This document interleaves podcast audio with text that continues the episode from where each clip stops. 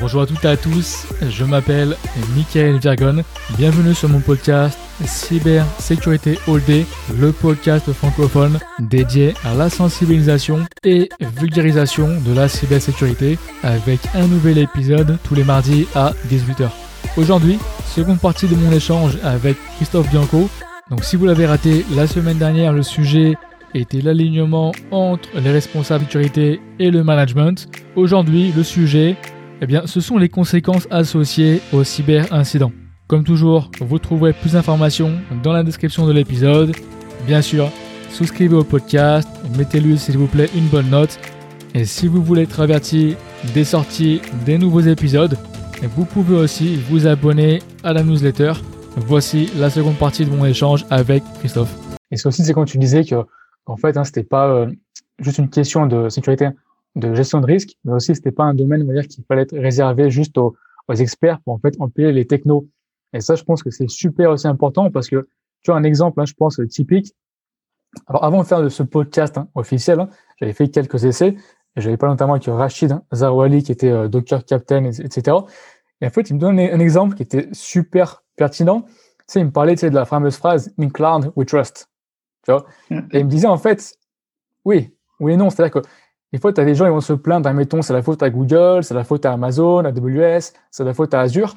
Mais en réalité, c'est aussi après à toi, en fait, de t'adapter, on va dire, aussi à la techno, quoi. Tu peux pas juste, euh, la techno ne peut pas tout faire pour toi. En c'est aussi, on va dire, à toi, en fait, de, comprendre. ça, je, alors, tu as des débats, euh, je, je, pense qu'il y a un juste milieu, tu vois. Mm-hmm. Je pense qu'il y a un juste milieu.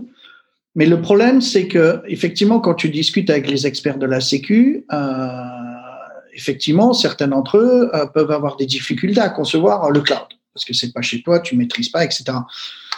Mais bon, jusqu'à preuve du contraire, on est très peu d'entre nous à faire notre propre électricité nous-mêmes et on est dépendant du mec qui fournit l'électricité, tu vois, par exemple, parce que économiquement, ça n'a pas de euh, value. Donc après, c'est un argument que moi je pourrais entendre euh, si zéro de mes clients qui ne sont pas cloud-based euh, avaient des problèmes de sécurité, ce qui est loin d'être le cas, tu vois. Alors après, effectivement, un downtime de Microsoft pendant 5 heures, ben oui, tout le monde est au courant parce que tout le monde est connecté dessus, etc. Mais, d'accord, mais est-ce qu'il y a une seule production qui ne subit pas d'interaction, tu vois, ou de, de stop d'opération. Après, la discussion, et c'est là où il y a l'enjeu, c'est qu'est-ce que je mets dedans et est-ce que ce que je mets dedans, euh, je peux accepter qu'il soit euh, perdu, dispersé ou je ne sais pas quoi. Moi, j'ai une discussion euh, pour nous-mêmes, hein, tu vois, on, la, la, discussion du CRM dans le cloud ou pas, tu vois. Moi, je suis une boîte d'IT, j'ai à peu près 140 employés. Euh, j'ai pas velléité à avoir un département IT de 30 personnes. Tu vois donc historiquement, euh, mes, euh, mes opportunités, tout ça, je gérais ça sur un fichier Excel partagé par 12 personnes que chacun touche, etc., etc. D'accord? Résultat, le jour où il y a quelque chose dedans, je sais pas qui l'a mis, je sais pas eux, est-ce que quelqu'un l'a copié, etc. Donc on s'est dit, on va mettre un CRM. Donc, je fais venir des vendeurs. Je veux un CRM on-premise. Je suis une boîte de sécu. Je préfère garder les données chez moi. Les mecs, ils arrivent, 700 jours hommes pour le déployer, plus le coût de la licence. Je dis non, je ne vais pas demander à racheter Salesforce. Je veux juste un CRM. Tu vois mais, donc, tu dis, ben donc, on va évaluer Dynamics, Salesforce ou je ne sais pas quoi. Et là, euh, quand on fait une analyse de risque avec notre responsable sécu, la discussion est quoi? La discussion, c'est pas qu'on veut se protéger de Salesforce qui lirait mes données parce que j'ai pas la prétention de dire que vu ce que je fais aujourd'hui, euh, euh mes données CRM ont une telle valeur. Par contre, il se peut qu'il y ait un data leak chez Salesforce qui fasse fuiter mes données et qu'elles se retrouvent sur le marché. Ça, ça pourrait m'embêter. Donc l'enjeu, c'est quoi? C'est pas de me protéger contre Salesforce, c'est d'encrypter mes données euh, quand elles sortent de chez Salesforce, par exemple, pour être sûr qu'elles sont inutilisables. Mais moi, j'ai quand même vécu des situations où nos clients nous demandaient de pen-tester Salesforce. Tu vois hum. Donc déjà, tu leur dis, euh, moi je veux bien, tu vois. Mais quand tu vois que les mecs ils sont en mode DevOps, qui font une modification toutes les 30 secondes, euh, le pentest que tu as fait, euh, c'est comme quand tu vas dans le 13e à Paris acheter de l'IT, tu vois, la, la garantie, elle s'arrête quand tu sors de la porte, quoi, hein, quand tu sors du magasin. Mais là, tu fais un pentest où tu sais que dans deux heures, ce que tu as testé, fondamentalement, est pas, Et puis, c'est c'est pas l'enjeu. L'enjeu, c'est comment toi tu vas protéger tes données, comment toi tu vas t'assurer des modèles de disaster recovery autour de ça, etc., etc. Et, et, et parfois, euh, j'ai l'impression que euh, euh, que les gens oublient un peu ça, tu vois, ou, ou ne sont pas réalistes par rapport aux capacités qu'ils ont. Euh, par, par, exemple, là, il y a GAIX en ce moment, tu vois, ça, ça fait sourire quand tu vois que on a quand même essayé Claude Watt en France ou je sais pas quoi, 50 millions investis dans deux boîtes pour à la fin faire put. Il euh, y a rien qui sort, alors qu'à côté, tu as des mecs comme OVH. Peut-être que l'argent aurait été mieux utilisé en supportant des boîtes comme ça. J'en sais rien, mais tu vois, de, euh, ça sert à rien de se dire aujourd'hui, on va recréer nous-mêmes un moteur de recherche euh, européen avec nos petits bras. Euh, c'est lost, ça. C'est comme euh, la, la, capacité de Microsoft. Il me paraît que c'est lost. Donc, je comprends pas pourquoi on essaie de lutter contre ça plutôt que d'essayer de le développer pour euh, se concentrer nos efforts sur de la valeur ajoutée supplémentaire qu'on pourrait créer autour de ça ou au-dessus de ça. Donc, euh, quand on revient à ces problématiques de sécurité cloud, euh, je veux dire, à la vitesse à laquelle les mecs ils déploient des trucs, les investissements qui sont faits par les Microsoft, hein, donc il faut pas lutter contre ça, il faut surfer avec ça. C'est-à-dire quelles sont les capacités que ça nous donne en plus, qu'on n'aurait de toute façon pas les moyens de se payer, et comment on peut s'assurer de gérer ça. Et très souvent, on revient à la même discussion que l'on avait ou que j'ai encore avec mes étudiants. Euh, monsieur, c'est quoi le plus sécur, Windows ou Linux? Tu vois? Ben j'en sais rien, mon gars. Ce qui sera le plus sécur, c'est le système que tu maîtrises. Parce que si tu le maîtrises mmh. pas, ben effectivement, euh, tu risques de manger, que ça soit Linux, Microsoft, ou ce que tu veux. Par contre, si tu maîtrises ton système d'exploitation, tu pourras le sécuriser et t'assurer que euh, il est plus robuste euh, ou moins vulnérable que d'autres on a la même discussion sur le cloud. Nous, on a des clients là qui allaient Office 365, c'est la fête, etc. Et puis boum, ils se font taper les boîtes aux lettres et ils nous appellent. On arrive, dit mais vous n'avez pas activé le deux-factor authentication? Ah non, mais s'il fallait le faire, euh, mais il n'y a pas de log. Ah ben non. Ben alors comment tu veux que je sache ce qui s'est passé? Donc le mec, il a activé des trucs et il sait pas. Et ça, le problème, c'est que ça va aller en s'accélérant, d'accord? Parce que quand tu regardes nos gamins, moi, ma fille, elle a un iPhone Hein, je viens de dire, voilà, je peux pas résister, boum, elle en a ailleurs, mais elle s'en sert pour tout, sauf pour téléphoner. Tu vois? Et, ah. et, le problème, c'est que personne n'a expliqué comment ça marche. Donc, il y a même des gens qui lui ont dit avec Snapchat, tu prends une photo et dans 10 secondes, elle disparaît. Mais, mais qui peut croire que euh, quelque chose créé électroniquement, ça disparaît en 10 secondes? Sauf qu'à elle, on lui a dit ça, donc elle le croit. Donc, qu'est-ce qu'elle va envoyer comme photo? Tu vois, dans des sessions de sensibilisation des parents à l'usage d'Internet, euh, je fais ça parfois. Il y a un parent qui me dit non, mais moi, mon fils, il m'envoie les photos de, du menu de la cantine du midi. Ah. J'ai d'accord, mais qu'est-ce qu'il fait le reste du temps, euh, vous pensez, sur WhatsApp ou sur Snapchat tu vois? Il faut arrêter de. Et d'ailleurs, je crois que j'avais j'avais lu une enquête là en France de sociologie ouais. que le pic d'usage des réseaux sociaux chez les adolescents 12 ou 13 ans euh, vers 16 ans, c'est 2 heures du mat. Tu vois? Mm-hmm. Alors que quand tu discutes avec les parents, et ma femme la première, c'est quand tu montes dans ta chambre, tu laisses ton téléphone euh, à charger dans la salle à manger. Oui, d'accord, mais le gamin, il a compris, il prend la puce et puis il a un téléphone de 15 euros et il remet la puce dedans et il fait ce qu'il veut. Sauf que le problème, c'est en faisant ça, si ton gamin, il n'a pas compris qu'il se retrouve dans des situations un peu difficiles, eh ben, il viendra pas te voir parce qu'il sait qu'il est déjà dans l'interdit. Donc, on a un problème où euh, on, on consomme, on utilise à comprendre et deuxièmement, on essaie de mettre des barrières parce que justement, comme on comprend pas, on fait peur à l'usage ou on interdit l'usage de choses qui sont des débats. Ça me rappelle les débats qu'on a eu là au début du Covid sur Zoom. Quoi. Je veux dire, euh, euh, oh, c'est pas sécurisé, c'est pas ancré. Moi, je donne des cours à des étudiants euh, via Zoom, tu vois. Les mecs, ils me disent, ah non, vie privée. Mais je dis, qu'est vie privée je, veux dire, n'importe qui vient en l'amphi écouter mes cours, on les podcast. Enfin, c'est pas le sujet. Oui, si tu es de la banque privée et que tu as des conversations sensibles, mais tu vois, il faut pas en faire euh, euh, le chat noir et dire ah non. Voilà, donc tu prends ce qui est convivial. Encore une fois, analyse de risque, on pèse le pour et les contre, mhm. et après on, on, accepte ou pas. C'est comme moi, les mecs de la sécurité chez moi, ils me disent Christophe, on peut pas utiliser WhatsApp pour faire du business. D'accord, nous on fait du business en Afrique. Si tu n'utilises pas WhatsApp, c'est mort. Lui demande pas Teams ou je ne sais pas quoi ou Webex, il l'utilise pas. Donc ça se passe sur WhatsApp. Donc maintenant à nous de faire en sorte de pas transférer euh, euh, des propositions commerciales, des contrats, des données sensibles ou je ne sais pas quoi. Mais euh, ça sert à rien de diaboliser WhatsApp euh, ou je ne sais pas quoi. C'est à toi de, de faire l'usage que tu trouves raisonné, euh, tu vois, autour de ça. Et, Et c'est ces discours-là et c'est ces vocabulaires-là qu'on doit avoir vis-à-vis des directions si on veut se faire entendre et être dans un comment dire dans une dynamique euh, euh, constructive parce que t'as pas un comité de direction aujourd'hui qui a le mot digitalisation, enfin qui n'a pas le mot digitalisation dans son agenda, tu vois. Mhm. Donc toi tu vas venir en dire oh non mais euh, on peut pas faire ça, on peut pas faire ça, on peut pas faire ça je veux dire, on va dire, écoute, Marcel, on viendra te voir quand on n'aura plus personne avec qui parler, parce que c'était le dernier mec de la Terre avec qui on veut parler, quoi. et donc ça, c'est un travers qu'il faut, euh, qu'il faut changer, quoi. Ouais. pour revenir sur, sur, aussi, encore une fois, hein, rebondir sur ce que tu parles dans le talk, je pense que c'était super aussi intéressant et on peut en parler. Tu sais, quand tu parles notamment de la, RGPD, tu mentionnes en fait, euh, en fait, expliquer, du coup, je vais te laisser un peu t'en parler, quoi.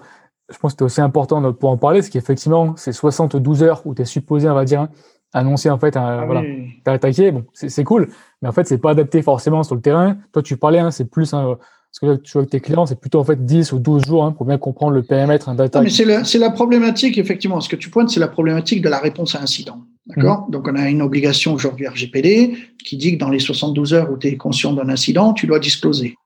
D'accord euh, du moment que ça touche des données à caractère personnel. Mais euh, pour ceux qui euh, font travailler des équipes d'incident response ou pour des clients qui ont subi des événements, on voit bien que ça prend un peu plus que 72 heures pour comprendre ce qui se passe, mmh. ou du moins pour comprendre ce qui a été touché, euh, qu'est-ce qui a été piqué, etc., etc. Sauf que avec cette pression-là, euh, ben, tu es obligé de quoi? Tu es obligé de dire, écoutez, on s'en est pris une là, mais on sait pas. Mmh. Tu vois? Alors les boîtes, elles font pas ça. Hein les boîtes, elles, on s'en est pris une, mais euh, on pense que les données sont pas touchées, tu vois. Et là, qu'est-ce qui se passe? Ben le mec qui monitore en face, il dit ah mais si, regardez, je vous ai piqué ça, euh, tu vois. Et là, après, tu rentres dans le mode, euh, tu rames parce que tu dis bon, là j'ai déjà pipoté une fois, tu vois, c'est l'histoire. Non mais le masque, ça sert à rien. Et puis maintenant, tout le monde doit avoir un masque, tu vois. Donc le RGPD pose ça comme problème. Et, et, je pense qu'il faut avoir une démarche détendue, c'est-à-dire que oui, il y a l'obligation de 72 heures, ça t'empêche pas de discuter avec le régulateur ou je sais pas quoi, mais euh, il y a un aspect de négociation dans tout ça parce que euh, parfois discloser amène plus de problèmes que ne pas discloser. Parce que quand tu discloses quelque chose alors que tu as pas les tenants et les aboutissants, euh, et c'est d'ailleurs ce qu'a très bien fait FireEye dans sa communication, c'est d'aller direct dans le détail, mais ils ont cette capacité. La plupart des boîtes euh, je, je, prends le cas, je crois que c'est en France, hein, Steria, tu vois. On dit leur communication de crise et gestion de crise a été plutôt pas mal. À la fin, le mec, il dit quand même, ça nous coûte 40 ou 50 millions, a priori, tu vois. Donc les mecs, ils disent, ah ouais, bon, pour un truc qui a été plutôt bien géré, ça coûte quand même un paquet de pognon. Mais, mais parce que, euh, mets-toi dans les baskets d'une boîte comme Steria, euh, tu vois, si demain, toi, il y a un truc qui explose chez toi, est-ce que tu es vraiment capable de dire ce qui a été touché, ce qui a été sorti, et qui, comment et quoi, et pourquoi ça fait six mois que tu l'as pas détecté? Donc, le problème est beaucoup plus complexe.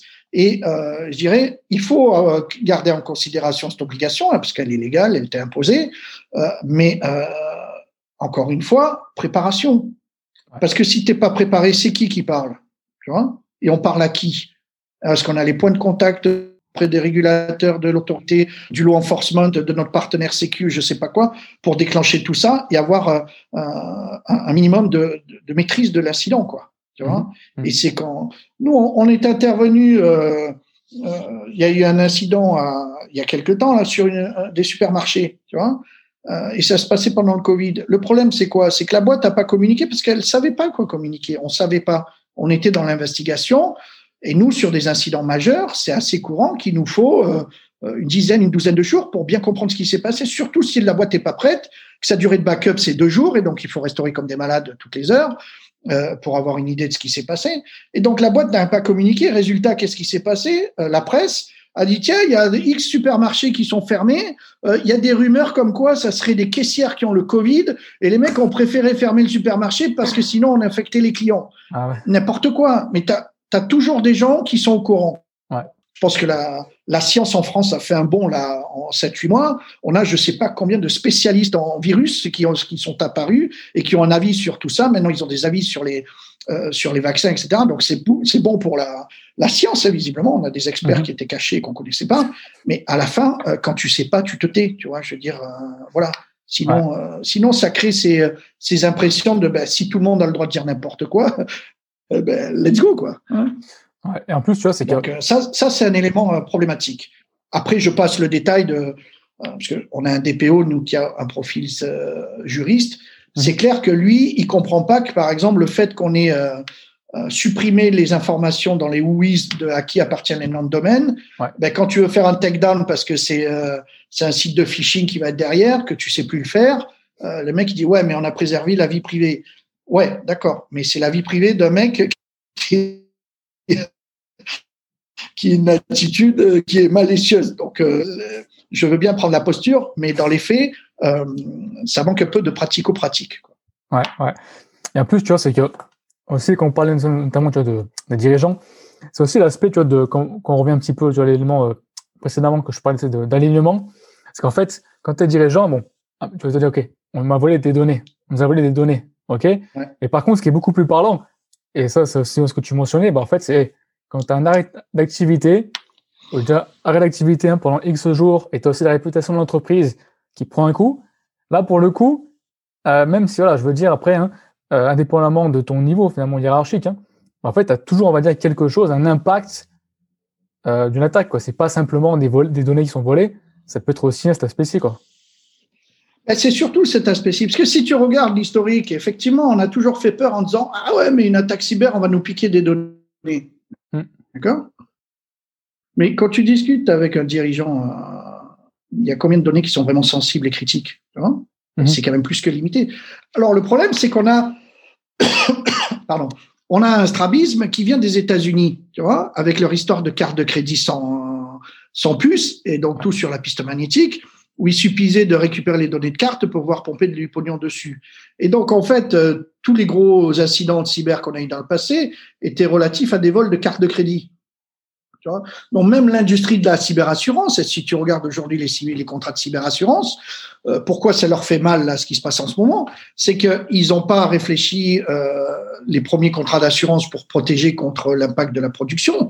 Ils ont fait des contrats d'assurance pour protéger euh, le vol de la carte de crédit, l'assurance sur les cartes de crédit, le, euh, la régénération d'une nouvelle carte de crédit, etc., etc. Sauf que là aujourd'hui, comme ils se sont emportés un petit peu, ils ont assuré la production. Et là, les industriels viennent dire euh, moi, ça fait trois semaines que la production est arrêtée, donc euh, mon manque à gagner, c'est tant de millions, hein, qui n'a rien à voir avec le fait qu'on m'aurait piqué 10 cartes de crédit. Mmh. D'ailleurs, si tu regardes l'industrie, euh, si tu regardes par exemple le rapport AIG annuel sur les claims des clients, c'est intéressant de voir que effectivement le retail souscrit aux cyberassurances pour protéger les aspects PCI DSS, carte de crédit. Mais là où ça fait mal, c'est souvent des industriels qui, eux, manipulent pas de la carte de crédit. Donc là aussi, c'est comme mon histoire des avions. Tu vois, comme on n'a pas de stats sur les vols de données, euh, etc., autres que des, des, enquêtes statistiques ou je sais pas quoi, euh, c'est pas comme dans les accidents de voiture où tu as les pompiers qui, qui tiennent des registres, donc les assureurs peuvent calculer leur modèle. Là, en cyber, on l'a pas, tu vois, parce que tout le monde dit ouh euh, non, je vais pas parler de mes incidents, ce que ça m'a coûté, parce que honte à moi, tout le monde va soude de ma gueule. Mais le résultat, c'est quoi? C'est qu'en fait, on a, euh, enfin, l'industrie de la cyberassurance pourra pas continuer comme il, comme il fait actuellement. Euh, moi, par exemple, j'ai une cyberassurance qui me couvre à hauteur de 10 millions, je crois. Je paye 3 000 euros par an. Quand mmh. on sait que pour faire un incident response, les mecs ils vont débarquer une dizaine de jours à, je sais pas moi, 1200 euros la journée, tu as vite fait le calcul, t'as pas besoin d'être un expert en maths euh, pour que tu vois bien que le modèle économique, euh, il marche pas. quoi. Hein. Et, et, donc, euh, c'est euh, là aussi, c'est un travers de penser qu'en ayant dit au comité de direction, mais si on fait pas ça, on peut nous piquer de la donnée demain. D'accord, mais c'est peut-être pas l'enjeu. Et c'est surtout pas l'enjeu quand tu es un industriel. Oui, peut-être un labo de recherche, etc. Mais euh, là aussi, c'est une mauvaise appréciation du risque et une mauvaise compréhension du business de la boîte pour euh, comprendre que l'enjeu, il n'est pas là-dessus. Et, on revient à ces, éléments-là où on, pense qu'en utilisant cet argument, ça va faire peur, euh, mais dans les faits, euh, l'impact, à part la session de Yahoo, Yahoo à avait raison ou des choses comme ça, on voit que c'est rare que des, boîtes qui se sont fait taper, cours de bourse, au bout de 10, 12, 18 mois, il revient à ce qu'il était avant et que c'est un non-événement, quoi, tu vois. Et, donc, tu peux pas arriver avec ces arguments à ton comité de direction en disant, euh, messieurs, si on fait pas ça, on pourra nous piquer demain de la donnée. Tu vois D'accord, mais en quoi Moi, si tu viens chez moi aujourd'hui, tu me dis, Christophe, tu as de la donnée sensible, euh, euh c'est, je sais pas moi, ton fichier client, mais tout le monde sait chez qui je suis. Je veux dire, tu vois, c'est, c'est pas l'enjeu. Ouais, mes tarifs sont peut-être euh, un peu plus confidentiels, mais vu qu'on se fight sur des appels d'offres, on sait bien à combien on est tous. Euh. donc, c'est, c'est là où, moi, je fais un exercice avec mes étudiants là, en, introduction à la cyber. Je dis, vous êtes une agence, euh, vous éditez l'annuaire papier, tu vois. Et là, vous voulez devenir digital, donc vous faites un site en ligne, le 718-218, là, tu vois. Il dit, quelle est la donnée la plus critique à protéger? Ben, 80% me répondent, c'est l'annuaire. Mhm. Tu vois? J'ai dit, d'accord, mais l'annuaire, aujourd'hui, je prends ton annuaire papier, je rappelle qu'il est distribué gratuitement. Je l'envoie en Inde et il me renvoie deux jours après un CD avec euh, tout encodé avec 10% euh, de d'erreur et ça me coûte que dalle. Donc c'est pas ça. Hein? La donnée sensible, c'est quoi? C'est les annonceurs qui vont payer. Hein. En criminalité, on dit suivez l'argent. Hein. C'est les annonceurs qui vont payer pour que quand tu tapes un numéro ou que tu cherches un truc, c'est leur nom qui apparaît euh, à l'écran le premier. Mais si déjà tu as faux dans la perception de quelle est la donnée sensible, comment tu peux avoir un programme de sécurité qui soit adéquat? Et donc, c'est un petit exemple tout bête, mais ça montre la complexité, des, des, processus clés et des données clés et des assets clés. À cela se rajoute la sensibilité personnelle à, euh, au risque. Tu vois Alors déjà, avec une traduction, nous, on considère que euh, ce qui peut arriver dans le futur n'est que ce qui s'est passé dans le passé. Tu vois donc des avions qui tombent sur des tours, euh, un pangolin qui s'échappe ou je ne sais pas quoi. Tout ça, c'est des choses qu'on n'avait pas imaginées. Donc, euh, on, a une gestion du risque qui est qui pas forcément basée sur les potentialités, mais sur l'historique. Et après, on a un aspect culturel. Tu vois, quand tu, il y a un exercice là de team building, c'est euh, tu montes dans une navette spatiale, tu dois rejoindre Mars, ta navette elle se plante sur la Lune, tu as une douzaine d'articles, euh, un parachute, de l'oxygène, de l'eau, c'est quoi que tu mets en priorité? Moi, je fais faire l'exercice, euh, je faisais un cours dans une école de commerce, je fais les exercices à des groupes asiatiques, des groupes Amérique du Sud et des groupes européens. Et tu vois que le classement, il est totalement différent parce que leur culture fait que par défaut, euh, ils sont collectifs alors que d'autres sont individuels. Euh, ils sont euh, sensibles à l'eau alors que d'autres le sont pas. Ils sont sensibles à voilà. Donc on est impacté par nos euh, nos environnements et notre éducation qui nous donne une teinte par rapport au risque qui est différent. Et ça s'accentue dans le monde professionnel par rapport aux, formations que tu as suivies, au cursus que tu as et à la sensibilité par rapport aux différents domaines dans l'entreprise. Le CFO, le Human Resource, euh, comme tu disais, le mec du marketing par rapport au mec des sales. Et c'est là toute l'alchimie du comité euh, exécutif et du board, c'est d'aligner tout ça pour aller tous dans la même direction, tu vois, et d'amener les compromis. Et, c'est là où l'enjeu de l'éducation et de, du vocabulaire adapté euh, fait tout son sens parce que tu, tu es un acteur en tant que cyber ou un contributeur à cette éducation et à cette montée en puissance. Mhm. Et tu en plus, là, du coup, effectivement, du coup, c'est bien comme tu parlais, là, effectivement, l'exemple hein, de l'arrêt d'activité. Et ça, mettons, on passe hein, sur la dernière partie, hein, de la réputation. Bah, typiquement, hein, on prend l'exemple. Alors moi, je prenais souvent à l'époque, mais même si c'est vraiment américain, donc des fois, on peut se dire c'est pas européen, mais Equifax, quoi. Equifax, je pense que niveau réputation, ils ont dû ramasser quoi à l'époque. Euh, quand tu connais les données bancaires des Américains et tu te fais taper, ça c'est un point avec tes clients. Et aussi, ce que j'ai beaucoup aimé, c'est que tu mentionnes aussi cet aspect réputation aussi dans ton propre SI. C'est l'enjeu. C'est pour ça que, comme je te disais en intro, moi j'observe assez souvent mon LinkedIn suite à un incident. Tu vois Hmm. Et quel va être le premier à dire ah vous avez vu euh, ils font les marioles mais ils sont fait taper parce que euh, c'est mal comprendre l'écosystème c'est-à-dire que au lieu de se moquer de de Equifax ou de FireEye même si on peut les évoquer ce qui est bien plus intéressant c'est d'apprendre de comment ils ont géré ou mal géré tu quelles sont les causes qui ont fait qu'ils sont arrivés là et d'utiliser ça euh, pour euh, amener ton management à comprendre. Moi, je prends souvent l'exemple de British Airways avec euh, les, les 500 000 passeports et infos qui sont fait piquer et l'amende de 183 millions de pounds qui sont pris du régulateur. Tout ça parce qu'on n'a pas patché un site web, tu vois. Hmm. Donc, c'est ce type d'exemple qu'il faut prendre pour faire comprendre en ton board les conséquences de non faire. Tu vois et, et on a, de toute façon, le, le syndrome, c'est toujours le même. Première communication, on a été attaqué par un truc hyper sophistiqué, sous-entendu, on pouvait rien faire d'autre que manger, voilà. Et puis, euh, alors surtout chez les Américains, euh, il y a procès, euh, tu as les avocats qui rentrent en piste, et là, dans les pièces des, des procès, tu commences à avoir des infos qui sortent, tu vois. Et on a vu que dans Equifax, ben, le mot de passe admin sur la plateforme qui a été hackée, c'était admin donc là, c'est plus un problème d'éducation du board, c'est un problème d'éducation du mec qui gère la sécurité chez Equifax. Mais d'ailleurs, en parlant de British Airways, je pense qu'il peut être pas mal aussi hein, pour, on va dire, finaliser un petit peu le podcast. Et après, je te laisserai un petit peu là, donner un petit peu tes, comment tes, euh, les éléments à retenir. Mais ce que j'aimerais bien, s'il te plaît, est-ce que tu peux, du coup, expliquer un petit peu, je pense que ça peut être pas mal, tu vois, pour du concret. En fait, quand on parle de communication, hein, de, de, communication, en fait, prendre deux exemples, celui de British Airways et le comparer, en fait, plutôt avec FireEye, qui au final, c'est bien, plutôt bien euh, débrouillé, quoi. Je pense que la posture, déjà, l'enjeu n'était pas le même. D'accord? Mhm. Il y en a un, il est spécialiste de la sécurité, il s'en prend une. Euh, fatalement, l'organisation en elle-même, elle est concernée. Moi, j'étais sur des deals avec FireEye. C'est clair qu'il n'y a aucun bon de commande qui est passé pendant les, trois semaines de l'incident. Mhm. Les clients disent, mec, qu'est-ce qui a été tapé? Euh, Tant que c'est pas clair, j'achète pas ta techno. Donc, pour un acteur comme FireEye, euh, c'est direct, le CEO, il monte au, au créneau et c'est lui qui drive, euh, qui est le chef d'orchestre et ça moufte pas, tu vois? Et donc c'est, et je pense qu'ils ont fait c'est pas mal, c'est transparence au maximum, tu vois? On explique ce qui s'est passé, on explique euh, pourquoi, comment, on donne des advice, on collabore, etc. Euh, parce que je pense que on, va arriver à ça, on n'y est pas encore, hein. mais si tu regardes le monde de l'industrie euh, de l'aviation, par exemple, d'accord, qu'est-ce qui se passe? Chaque fois qu'il y a un avion qui tombe, tu as une enquête du bureau des accidents et les rapports sont publics. Les gens peuvent comprendre ce qui s'est passé et on s'assure que l'ensemble des gens qui pouvaient avoir la même euh, vulnérabilité ou le même problème soient informés de la cause et de comment on y remédie. Et c'est comme ça qu'on améliore le niveau de sécurité. Nous, quand il y en a un qui prend un malware ou qui prend une attaque, il faut surtout pas en parler. C'est hyper confidentiel. Mais, mais euh, les méchants, ils partagent entre eux. Il y a que les gentils qui partagent pas entre eux. Et, moi, j'ai travaillé dans une boîte où on faisait du scanning de vulnérabilité.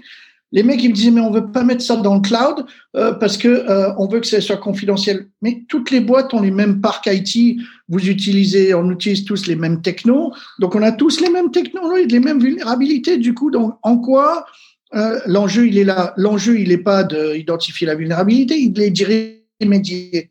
Tu vois? Et et donc, fatalement, Faya, il n'avait pas le choix parce que c'est comme tout à l'heure quand je te disais le 4% du RGPD. Euh, si ça arrive à un acteur de la Sécu, c'est pas 4% qui risque, c'est euh, des, des impacts sur son image et la confiance que ses clients ont. British Airways, là, c'était un peu différent. Les mecs, ils ont joué du style, ouais, mais l'attaque était compliquée, sophistiquée. on est quand même surpris que le régulateur, il nous en mette une si grosse. Mais quand tu t'aperçois qu'après, c'est parce que juste les mecs, ils ont pas euh, patché Magic Card, euh, et, et c'est pas zéro des attaques. Tu vois, ça faisait sept ans que la vulnérabilité, elle était patchée.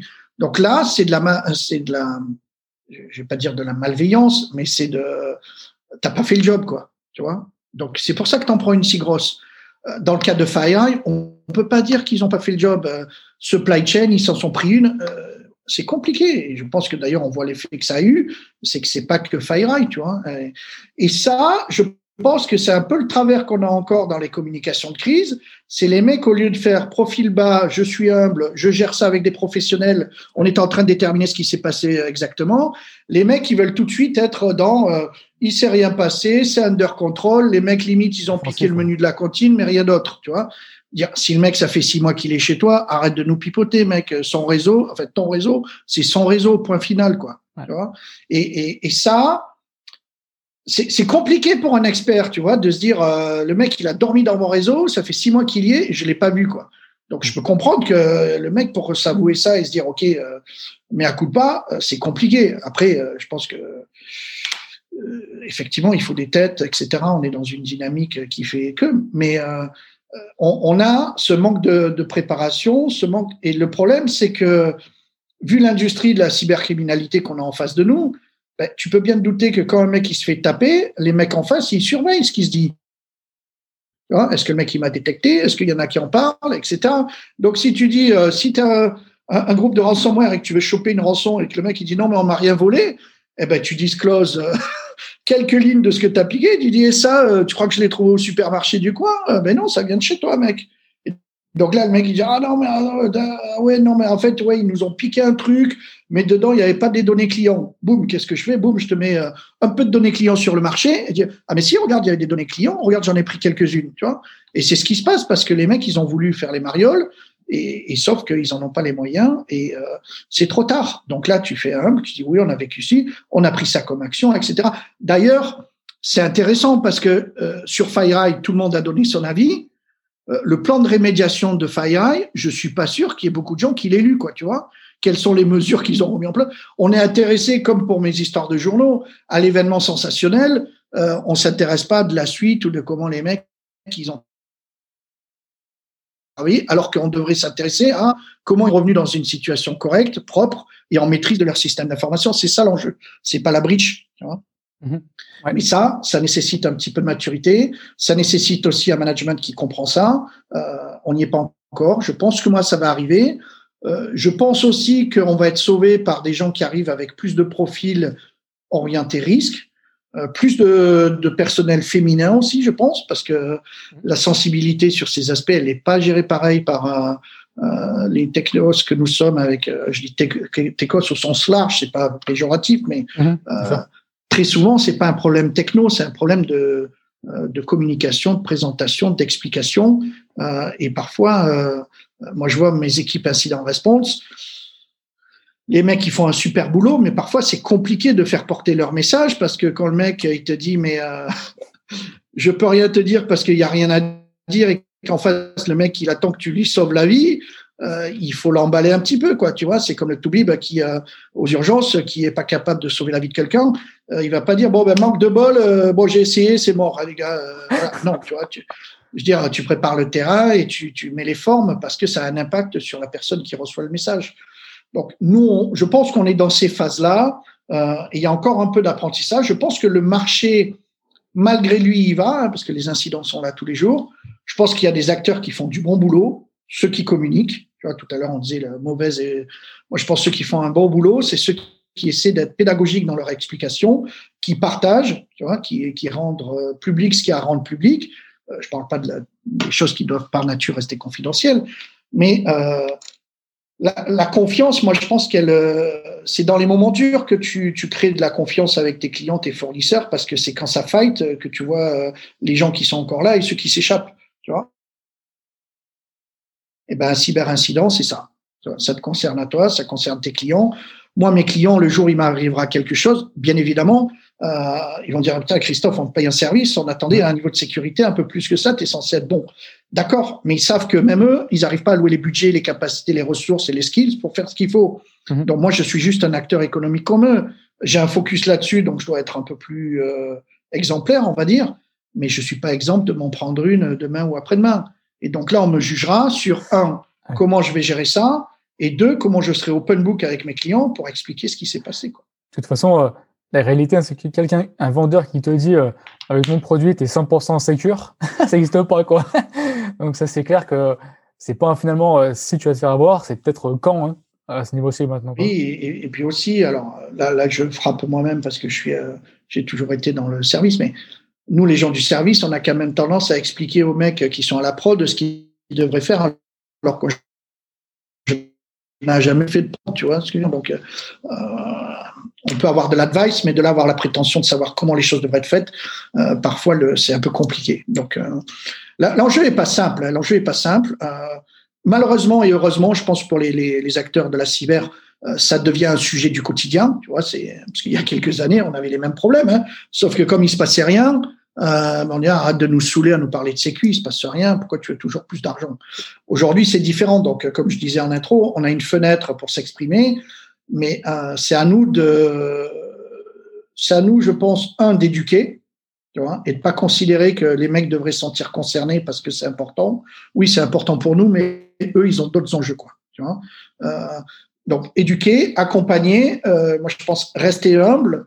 Euh, je pense que les gens de la Sécu doivent faire l'effort d'acquérir ce vocabulaire du risque euh, et de comprendre le business dans lequel ils sont euh, pour après venir se faire éduquer eux-mêmes et de pas avoir honte de poser la question, mais boss, c'est quoi les éléments de métrique que tu aurais besoin, sachant qu'un manager, il n'a pas besoin des problèmes. Hein, il a besoin que tu viennes en disant, voilà, voilà le souci, voilà Marocco, ça nous permet de faire ça et ça, est-ce que tu valides ou tu valides pas?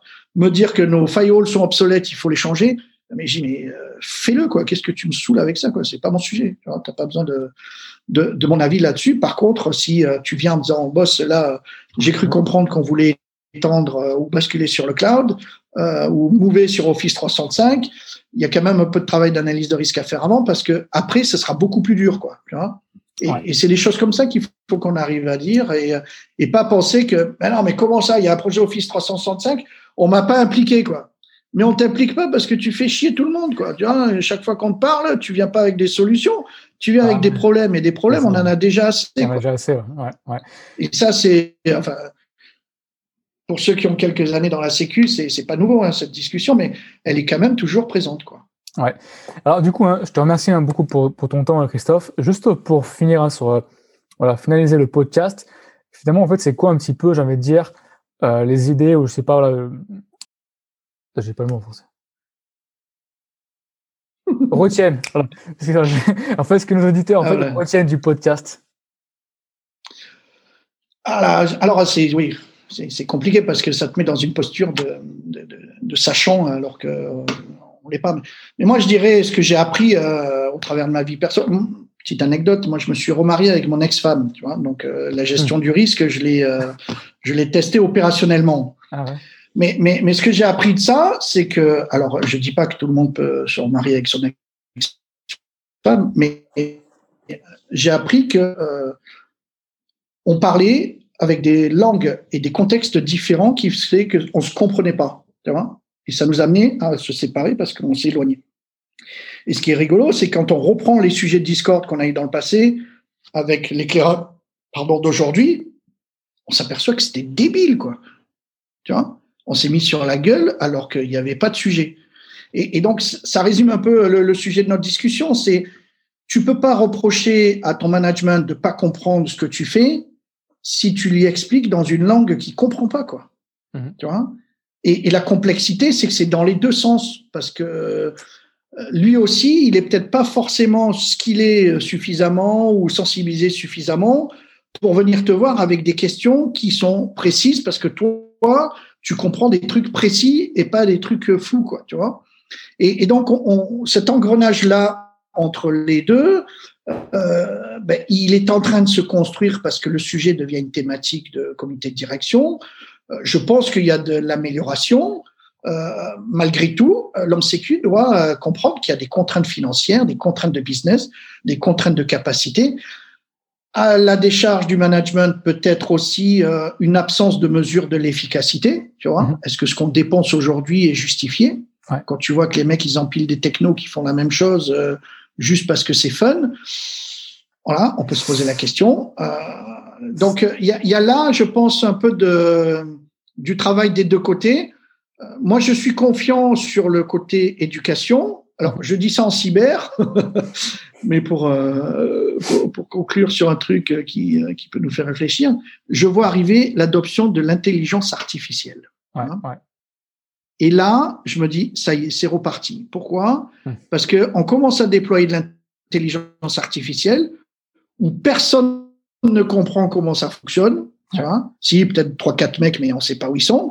Et en plus, quand ils parlent, euh, moi, les statistiques, tu vois, c'était le samedi matin, euh, les cours de statistiques en rentrant de boîte de nuit à moitié euh, drunk, donc je me rappelle plus beaucoup. Mais je me dis, on va avoir quand même des process automatisés qui vont prendre des décisions ou aider à la décision dont on n'est pas sûr de l'intégrité et du fonctionnement. Tu vois? Mmh. Donc, tu prends des décisions sur un truc dont tu n'es pas sûr. D'ailleurs, il y a déjà quelques papiers là sur comment abuser des algorithmes de reconnaissance et des choses comme ça. Et là, on est dans le travers où, encore une fois, on consomme, on utilise sans comprendre. Tu vois et, euh, et, et, je me dis, avec ma, ma célèbre petite image là, de, d'Einstein que j'utilise, comment on peut imaginer qu'en faisant les mêmes choses, on ait des, euh, des résultats différents euh, à chaque fois ouais. Donc, euh, sur la cyber, j'ai un peu d'espoir, mais je vois arriver le cloud, je vois arriver l'intelligence artificielle, où là encore, l'adoption se fait bien plus vite que la réflexion, ou du moins que l'intégration des aspects risques. Alors oui, on parle des biais cognitifs liés à l'intelligence artificielle et l'éthique, mais je veux dire, Google a bien sorti un truc, euh, son algorithme de reconnaissance des images, tu mets un sticker à côté d'une banane, il te dit que c'est un grille-pain, quoi, tu vois. Mhm. Donc, euh, voilà, demain, tu imagines que c'est euh, l'algorithme qui va te permettre de savoir si tu as automatiquement un crédit ou pas. Ben, si tu arrives à l'abuser, euh, tu vois, t'as pas de maîtrise. Et, et donc là, on, se, on, revient dans les travers de euh, l'approche par les risques, l'approche de l'analyse de risque. Et je pense que ça, ça fait beaucoup défaut dans nos organisations. Ouais. Euh, et, et c'est, je pense que l'homme sécurité a tout à gagner d'aller euh, renforcer ce domaine-là euh, et de le travailler, pas avec des fichiers Excel euh, habitables. Tu vois, ça c'est nous qui faisons du SOC. Parfois, on reçoit les, les fichiers Excel des euh, des consultants qu'a utilisé un client et qui nous dit voilà, vous devez euh, monitorer le côté euh, malicieux d'une transaction. Tu vois Mhm. Et tu dis d'accord, Marcel, mais euh, c'est quoi qui caractérise le côté malicieux d'une transaction? Ah, mais ça, c'est à vous de déterminer. Mais je dis ben non, c'est toi le mec qui a fait l'analyse business. C'est toi qui me dis voilà les scénarios qui font que telle transaction est frauduleuse ou potentiellement frauduleuse. Ouais, ouais. Tu vois Et et si l'homme sécurité, il n'est pas capable de challenger ça en revenant avec le wording euh, du mec qui a fait l'analyse de risque, Bien sûr. eh ben il va manger parce qu'on va lui dire mais putain t'es nul, moi je t'ai fait l'analyse de risque, t'es pas foutu de l'implémenter quoi. Tu vois? Et quand en plus on est dans ces dynamiques de DevOps où tout ce que tu produis c'est du stock et t'as pas le temps de le tester parce que ça doit être mis en production tout de suite. Ouais. Euh, ça rend le domaine un peu plus complexe. Tu rajoutes à ça le, le manque d'expertise technologique et euh, la vitesse à laquelle la tech va par rapport euh, aux compétences des hommes de sécurité. Euh, ça, ça c'est ce qui m'inquiète plus. Tu vois. Écoute, j'ai beaucoup apprécié notre échange, hein, euh, Christophe. C'était vraiment super, super intéressant. Encore une fois, je te remercie hein, pour, pour avoir pris le temps de le faire. Pas de problème, au contraire, ça participe à ce que je disais. hein. Si on peut, moi je fais exprès d'être un peu extrême dans certains de mes propos parce que ça crée la discussion. Tu vois et donc le but c'est que euh, moi je parle de ce que je vois, je parle de ce que je pense, je parle de l'éducation que j'ai eue qui me fait lire les choses sous un angle particulier. Euh, je pense pas que tout ce que je dis est vrai hein, ou correct, euh, mais si on commence pas à mettre ça sur la table et qu'on n'échange pas là-dessus, euh, ben on grandit pas. Donc euh, c'est un peu notre notre devoir et si on veut se faire entendre, je pense qu'il faut qu'on ait euh, moins peur à aborder les problèmes tels qu'ils sont et pas de faire semblant en disant mais c'est pas notre faute, euh, c'est les Chinois qui ont mangé un pangolin quoi. Tu vois, d'accord. Ouais, Le problème c'est que le problème on l'a nous aussi donc. euh, c'est vrai. voilà, donc euh, ben, j'espère que ça, ça permettra aux gens de d'allumer des lumières et peut-être d'avoir des pistes de discussion, de réflexion. Et puis, Et- je te remercie pour l'exercice. hein. C'est vrai que c'est intéressant d'avoir comme ça, surtout j'ai vu euh, Yassir et tout ça ont participé. Je pense que Ouais. c'est des gens qu'on n'entend pas assez souvent, hein, justement, Mhm.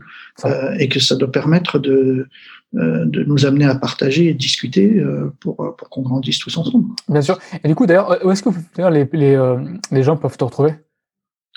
Alors moi, je suis sur LinkedIn, hein, je suis un peu un, un, un junkie du LinkedIn, donc généralement, je suis assez réactif là-dessus.